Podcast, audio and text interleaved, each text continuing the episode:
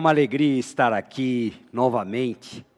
Primeiro, para poder cumprimentá-los, mesmo à distância, na esperança de que, em breve, poderemos nos abraçar de verdade. Segundo, para poder compartilhar com vocês o estudo da palavra de Deus. Neste mês de outubro, comemoramos 503 anos da reforma protestante, que mudou o cenário europeu, tanto do ponto de vista religioso quanto político e econômico. E tais mudanças chegaram até nós e ainda hoje repercutem. O movimento reformista pode ser sintetizado nos cinco solas Sola é uma palavra em latim que significa somente.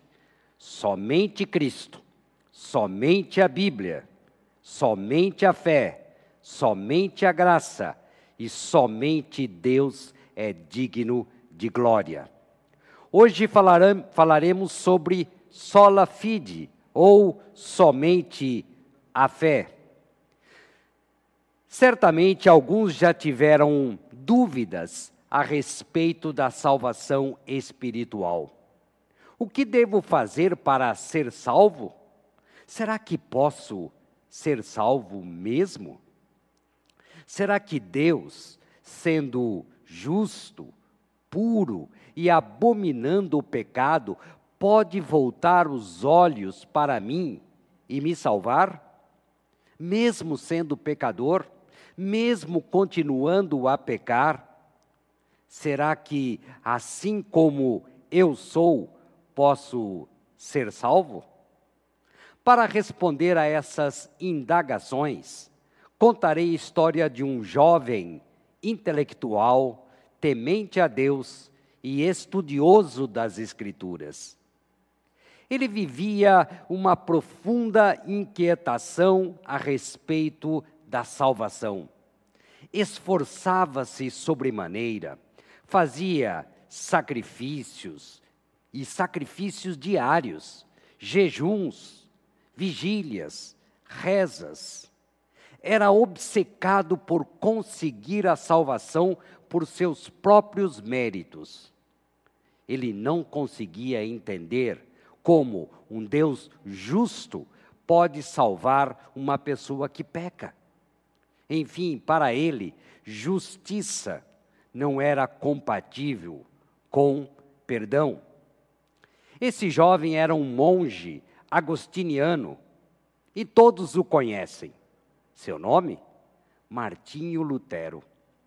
Ele começou a lecionar na Universidade de Wittenberg, na Alemanha.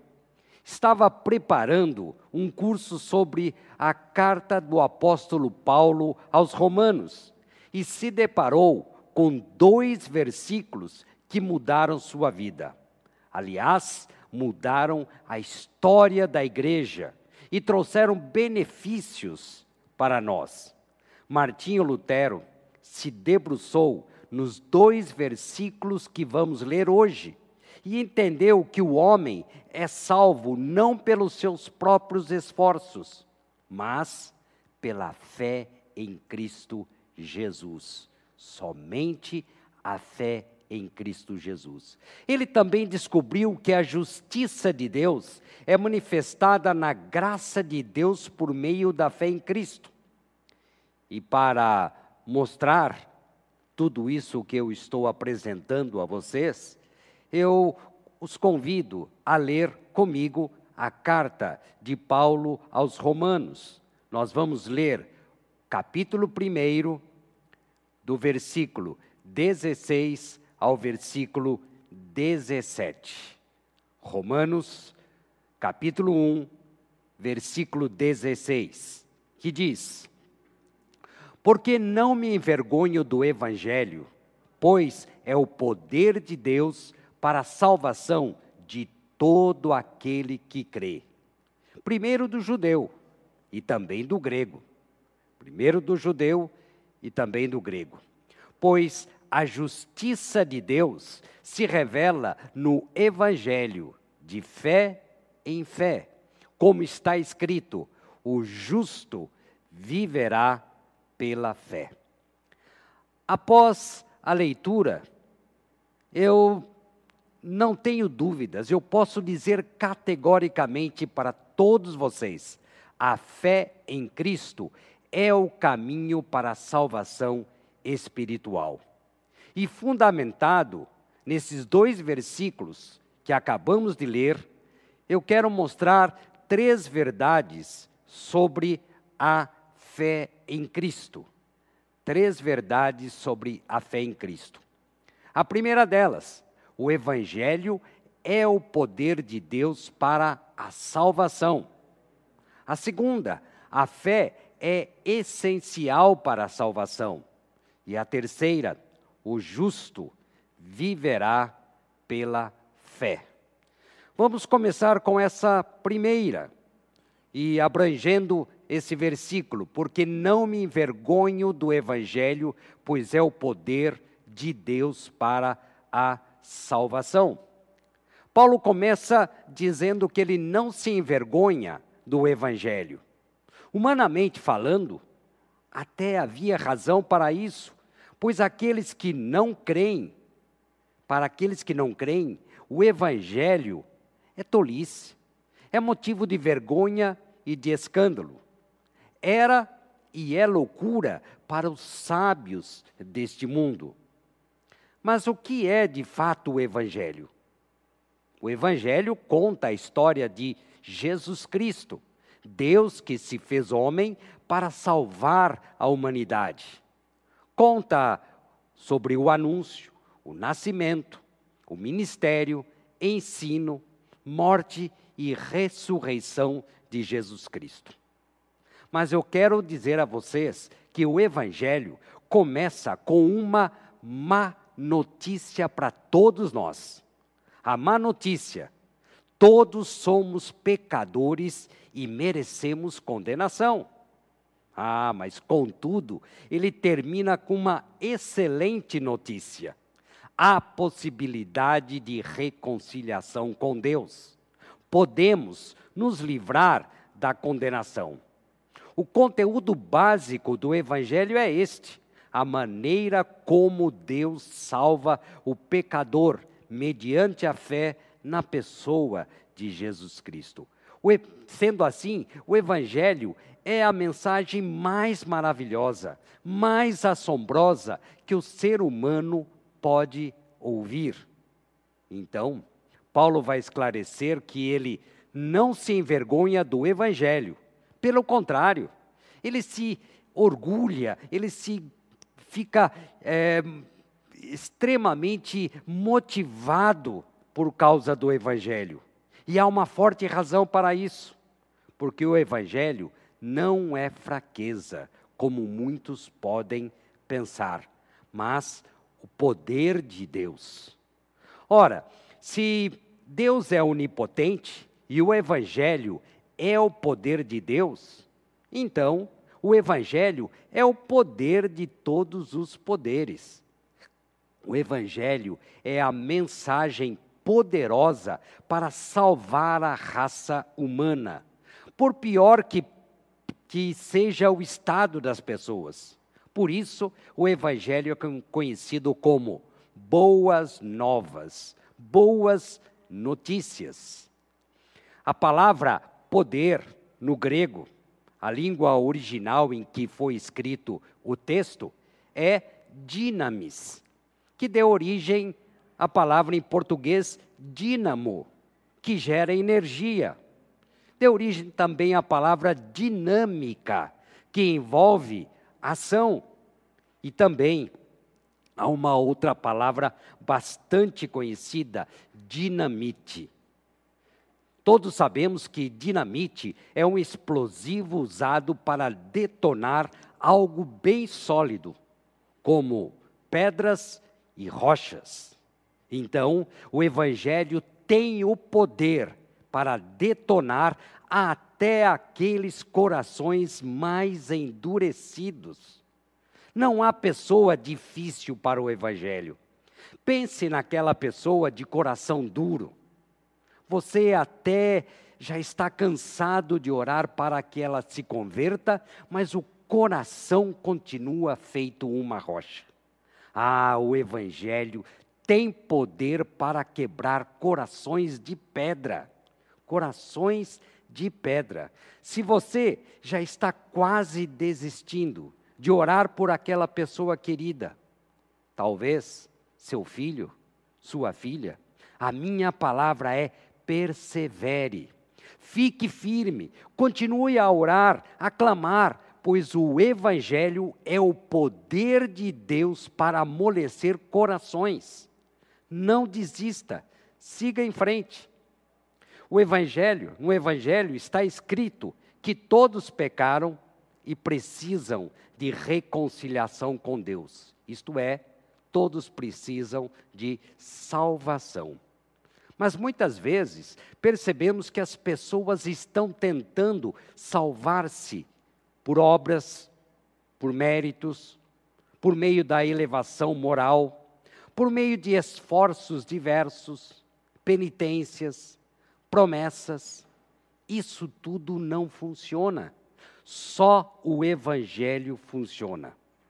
Mas é preciso entender o que é salvação nesse contexto que Paulo está colocando aqui não é simplesmente sinônimo de perdão.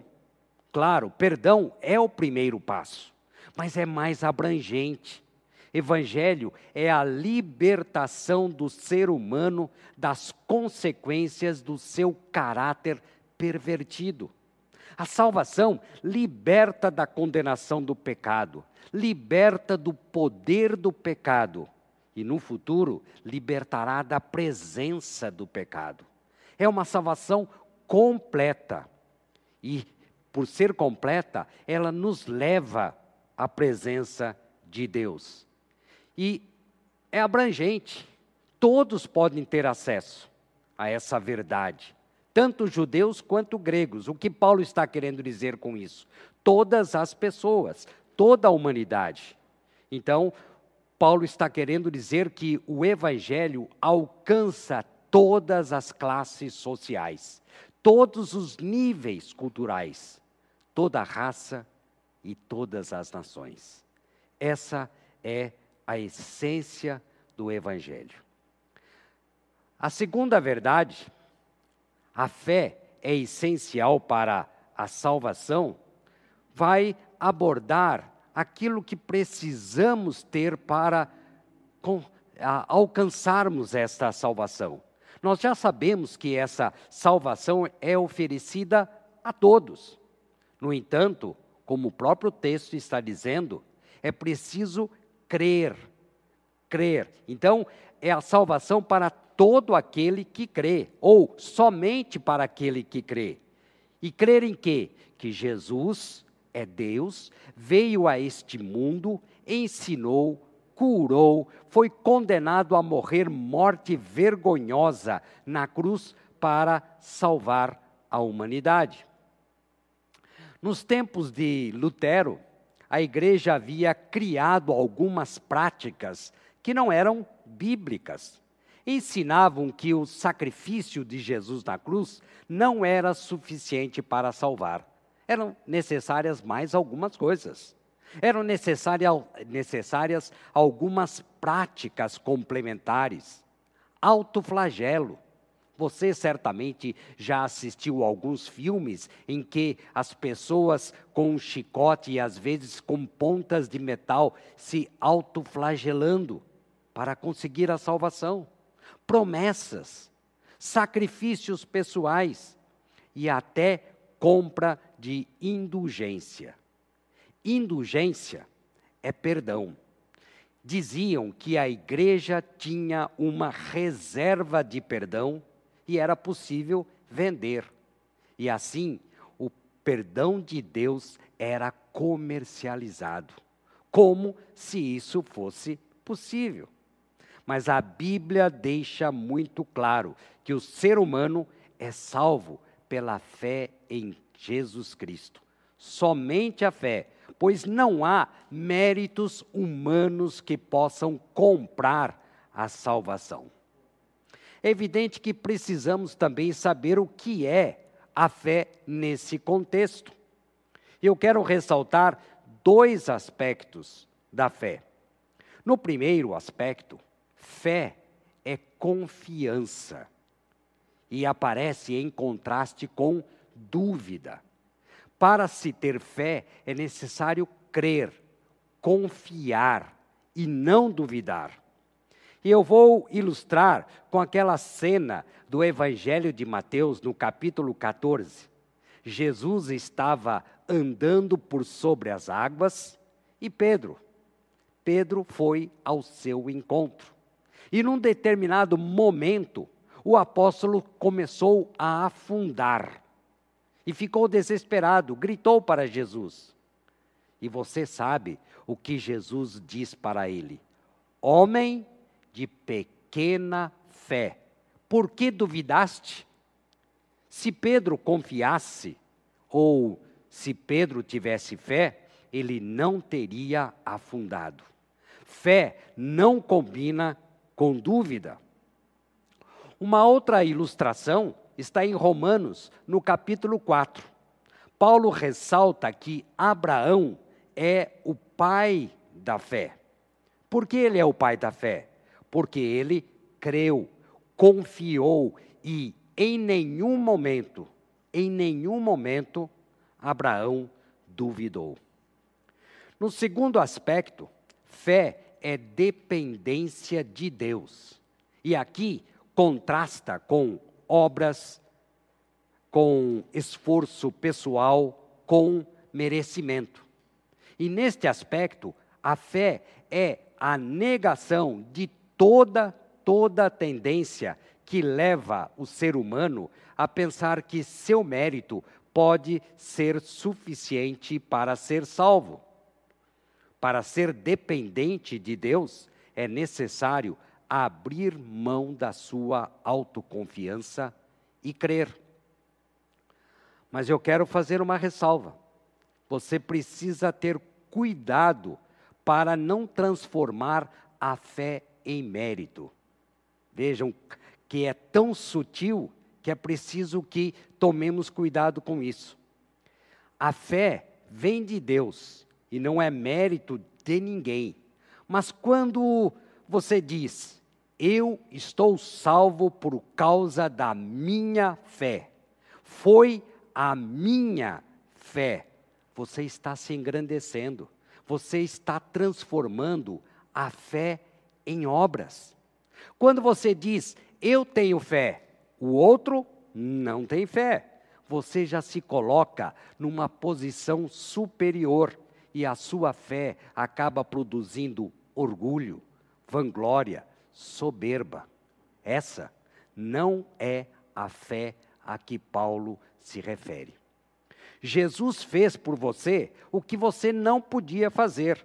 Jesus foi feito pecado por todos nós. Você crê nessa verdade? Você tem confiança nessa verdade? Não duvida? Então, você é uma pessoa de fé. A terceira verdade: o justo viverá pela fé.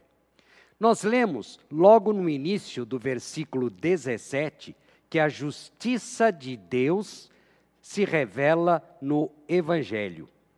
Isso implica dizer que o conteúdo do Evangelho é a revelação de como podemos nos tornar justos diante de Deus. E responde a uma pergunta que está lá no livro de Jó, capítulo 9, versículo 2, quando Jó faz a seguinte pergunta: Como pode o homem ser justo para com Deus? O Evangelho responde a essa pergunta. A justiça de Deus é bem diferente da justiça humana. A justiça de Deus começa com o grande amor que ele teve por nós e enviou o seu filho para morrer em nosso lugar. E o que significa, então, ser justo ou estar justificado? Significa que não somos mais devedores para com Deus. Nós não temos como pagar, mas Jesus Cristo pagou por nós. Ele não tinha pecados, mas pagou pelos nossos pecados ao morrer morte vergonhosa e injusta na cruz. Ele recebeu o castigo que a nós estava reservado. Quando na cruz Jesus diz a sua última frase antes de morrer: Está consumado. É o mesmo que está pago.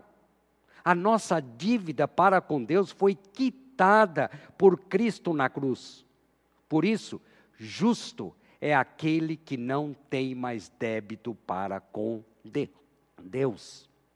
A fé não determina a justificação, mas é o meio para se chegar a ela. Não há nenhuma condenação para aquele que tem fé em Cristo. Você crê nisso? Então, você é uma pessoa de fé.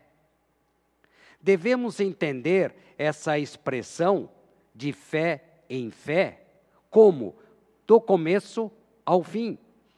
A fé começa no dia da conversão e prossegue até a morte. A fé que nasceu naquele dia é a mesma de hoje. Mas a fé é como se fosse uma chama. Temos que tomar cuidado, pois há momentos em que a chama vai ficando muito fraca, parece que vai se apagar, e é preciso alimentá-la. E Paulo finaliza o versículo 17, fundamentado no texto de Abacuque, capítulo 2, versículo 4. Um texto que ele já havia usado no livro de Gálatas. O justo viverá pela fé. O que significa o justo viverá pela fé? Como entender esse texto?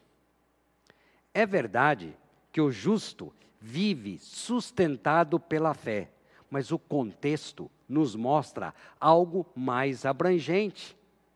Basta deslocar a expressão pela fé para o início e veja como vai ficar. O justo, pela fé, viverá. O justo, pela fé, viverá. Significa que aquele que pela fé é justo, esse viverá ou terá vida eterna.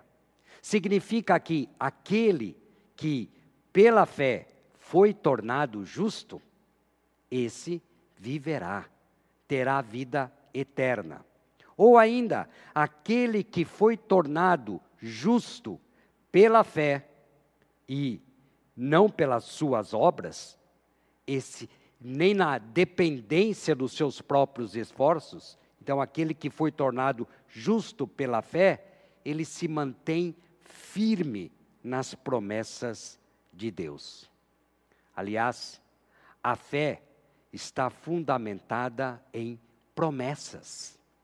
E não nas minhas promessas, porque eu não consigo cumpri-las todas, mas nas promessas que Deus deixou registradas na Sua palavra nas Escrituras, na Bíblia.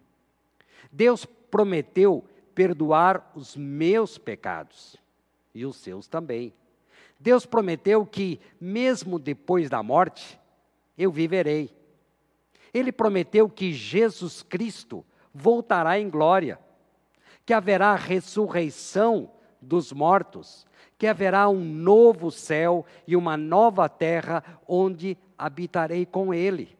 E ali não haverá mais doença alguma, nem tristeza, nem pranto, nem sofrimento algum.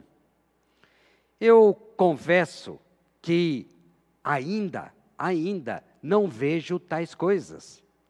Ah, mas eu confio em Deus. Ainda que a realidade pareça contradizer essas promessas, eu creio, eu confio, eu tenho fé, eu estou seguro nas promessas do meu Deus, firme, firme nas promessas do meu Deus. Spurgeon, o grande pregador, contava que um servo, um empregado, que era tolo, tentava abrir uma pesada porta, forçando-a com seus ombros, empurrando com toda a força. E era uma pesada porta.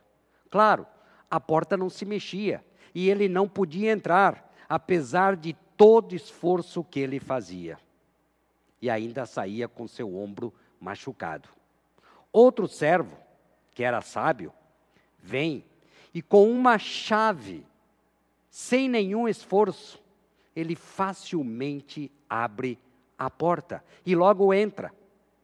Então, aqueles que desejam salvar-se pelas obras, pelos seus méritos, estão empurrando a porta do céu sem resultado algum. E a fé em Jesus Cristo é a chave que abre a porta do céu.